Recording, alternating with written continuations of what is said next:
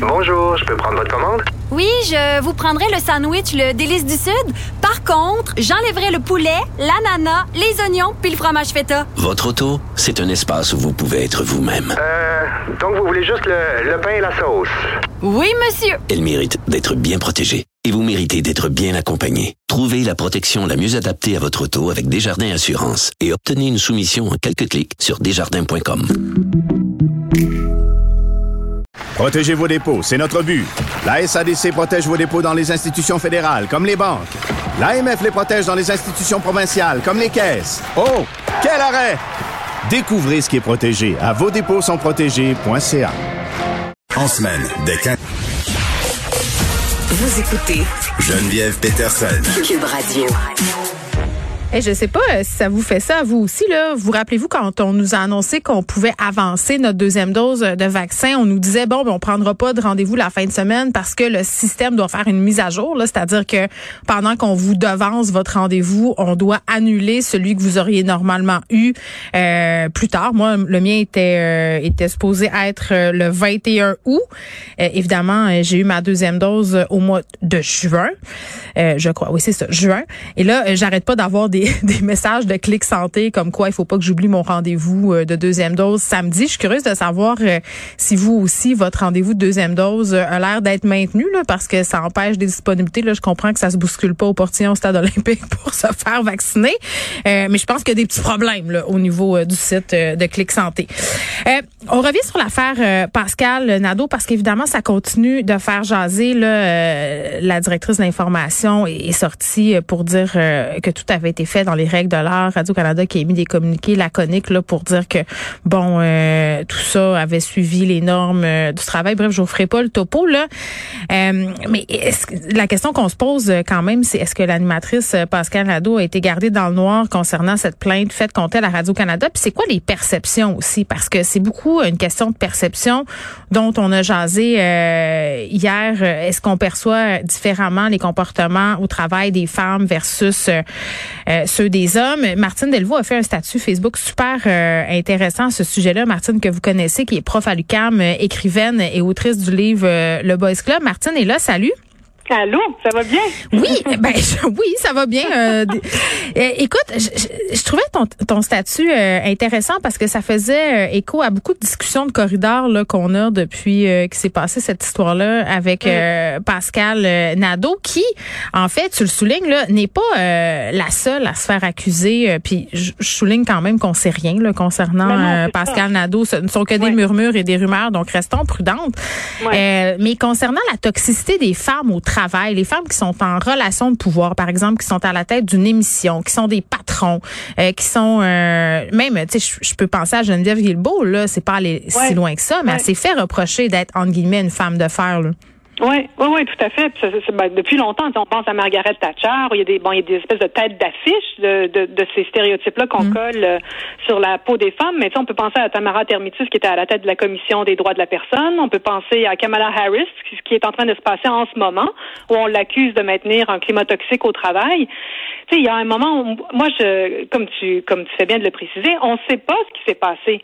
Euh, mais clairement, même Pascal Nadeau ne le sait pas. Puis dans, dans souvent dans ces cas-là, l'enquête elle est pas révélée à la personne qui est accusée. Donc moi, c'est ce que je voulais souligner, c'est que d'une part, elle-même ne le sait pas. Il y a une sorte de silence ambiant. Puis après, sans qu'on sache ce qui s'est passé, puis sans, sans, prendre position pour ou contre Pascal Nadeau, là, moi, c'était pas ça, mon statut n'avait pas cet objectif-là. Non, c'était le point de départ. Oui, c'est ça. Je voudrais qu'on se pose la question du est-ce qu'on n'est pas en train de euh, d'avoir des billets, de mettre en œuvre des billets euh, qui ont à voir avec la perception qu'on a des genres, euh, des genres sexués. C'est tout. S'interroger par rapport à ça.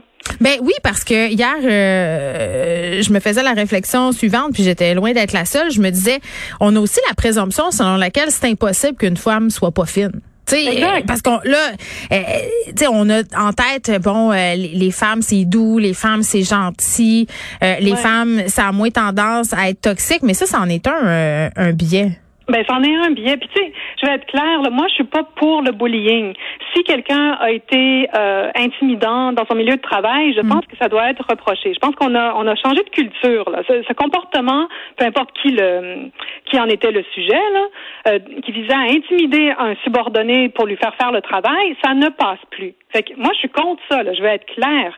Mais à un moment donné, je me demande est-ce qu'on est capable de de, euh, de faire la part des choses? Est-ce que un comportement qui est associé à quelqu'un qui bon qu'on identifie comme un homme euh, va être interprété positivement alors qu'il va être interprété négativement si c'est une femme. Et il s'agit pas de, de dans ce cas-là là, de pardonner mettons de laisser passer quelque chose d'inacceptable. C'est juste que euh, un enthousiasme ou, ou une, une parole mettons une femme parle fort elle est exubérante elle, elle prend la place durant une réunion. Est-ce que dans son cas ça va être vu comme prendre trop de place alors que si c'était une voix dans la bouche d'un homme ou de quelqu'un identifié comme homme, on va le permettre parce que c'est vraiment un signe d'autorité, d'intelligence, de confiance en soi, donc des qualités. C'est ce genre d'affaires-là, mais ça peut faire boule de neige. Ça peut vite donner lieu à des, à des mauvaises lectures ou à des mésinterprétations. Et c'est ça qui m'intrigue. C'est c'est ça que je voudrais qu'on interroge. Ben, euh, je pense que là, euh, peut-être que ça te fera pas plaisir, là, mais pour une fois, euh, tu dis la même chose que Mathieu Bas côté dans Oui, sa, sais. dans Oui, sa j'ai chronique. non, mais comme quoi, ça se peut là, parce que la trouvais intéressante sa, sa, sa chronique à, à Mathieu aujourd'hui où il disait qu'on qu'on était dans, dans une névrose un peu en, en- anti-autorité qui frappe vraiment plus durement Ouais, mais- euh, les femmes, tu sais. Mais on, moi, je suis pas. C'est là qu'on n'est pas d'accord. C'est-à-dire que moi, je vais pas là-dedans. Je répète, je suis contre ce comportement-là. Donc, je suis pas d'accord avec un comportement autoritaire. Je pense qu'il y a des moyens de travailler ensemble sans euh, agir de manière extrêmement euh, sur-autoritaire. Ah, bien sûr, oui, il y a des, il y a des, dans- il y a des modèles de gestion qui doivent changer. Ça, Exact. ça, on est à la Oui, même place, Martine, mais je pense que ce qu'on veut tous dire, en fait, c'est que notre perception d'un comportement X n'est pas la même si le comportement émane d'un gars en position d'autorité ou d'une femme. Ça, ça, je pense que c'est assez clair, là. En fait, c'est- même pas que, que ce comportement serait d'emblée autoritaire, c'est que le- la gestuelle corporelle, le ton de voix va être interprété autrement parce que c'est un homme ou une femme. C'est même avant qu'on qu'on lui attribue euh, que c'était un geste d'autorité, si tu veux. C'est vraiment dans le micro. euh, dans le micro-comportement, en fait, dans les petites choses auxquelles on pense pas, mais qui tout d'un coup peuvent euh, s'additionner. Fait que moi, je pense pas qu'on est dans un climat euh, euh, terrible, on peut plus rien dire, on peut plus rien faire. Puis là, ben c'est les jeunes fragiles qui mènent le monde, et puis à cause d'eux, ben là, tu sais, il y a plus toute la faute. Non, c'est toute la faute des woke euh, puis des snowflakes, ça. Martine. Il faut faire attention, c'est là ou non. Moi, je, moi, je suis Non, non. part de, de ces jeunes-là qui disent faut qu'on pense à d'autres manières de, de gérer, d'enseigner, de d'encadrer. Je pense vraiment, je suis de leur bord. c'est pas euh, parce que quelque chose a été accepté de tout temps dans certains milieux que c'est acceptable. Euh, je me suis Exact. posé la question suivante, puis je, je, je sais pas, je suis peut-être d'impatate de, de, de me la poser, là, mais je me dis, est-ce que des femmes d'une certaine génération, pour accéder au pouvoir, ont dû adopter un certain modèle de gestion, un certain type de comportement, de façon de faire, euh, de façon à se faire prendre au sérieux? Ben, ça se peut, tu sais, ça se peut. Je dirais pas, on voit, on voit mal comment ça ne pourrait pas être le cas, mais encore là, moi, je leur tomberais pas dessus. Je veux dire, c'est qu'à un moment donné, c'est très difficile là, dans un monde où euh, c'est le modèle masculin qui prédomine. On peut pas s'attendre à ce que pour se faire une place, ben, on n'adopte pas un peu leur manière de faire. Je l'excuse pas, mais je le comprends. Sais, Je comprends qu'on qu'on en soit là. Ben oui. Et même au-delà de ça, tu sais, c'est même avant qu'elle ouvre la bouche, la femme, là, si elle est en position d'autorité, si elle est à la tête d'une commission ou à la tête d'un bureau, ou elle est chef de bureau ou chef de pupitre, ou dès qu'elle est chef, est-ce qu'on est, est-ce que peut-être on n'est pas déjà dans une méfiance? Est-ce que peut-être qu'il n'y a pas déjà quelque chose là qui va, qui, qui est difficile à avaler, même avant qu'elle ait ouvert la bouche. Moi, je pense que c'est ça que j'interroge. C'est puis pas pour déculpabiliser, juste pour essayer de voir mais qu'est-ce qui est en jeu? Quels sont nos biais qui sont d'emblée en jeu? Ben oui, puis ça fait partie de ton champ de recherche euh, d'évaluer ces dynamiques-là.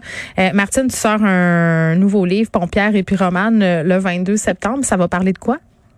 Hey, c'est la suite du monde est à toi, mais ça a à voir, c'est très différent là. puis Ça, ça a à voir avec le, le climat, avec le changement climatique. Comment on fait pour donner de l'espoir à ces jeunes qui Eh sont devant Dieu. un avenir désespéré? Je vais le lire parce que j'ai jamais, j'ai jamais fait autant euh, d'éco-anxiété euh, que cet été, alors que j'avais beaucoup trop de temps pour penser et pour expérimenter les, la lune Ah, ouais. Ouais, il faut qu'on euh, faut qu'on en parle. Voilà. Merci Martine Delvaux qui est Merci écrivaine, euh, autrice euh, de plusieurs livres. On revenait sur l'affaire Pascal Nadeau. Peut-être que c'est l'occasion parfaite pour réfléchir aux dynamiques de pouvoir, aussi à comment on se comporte quand on est en situation de pouvoir en milieu de travail?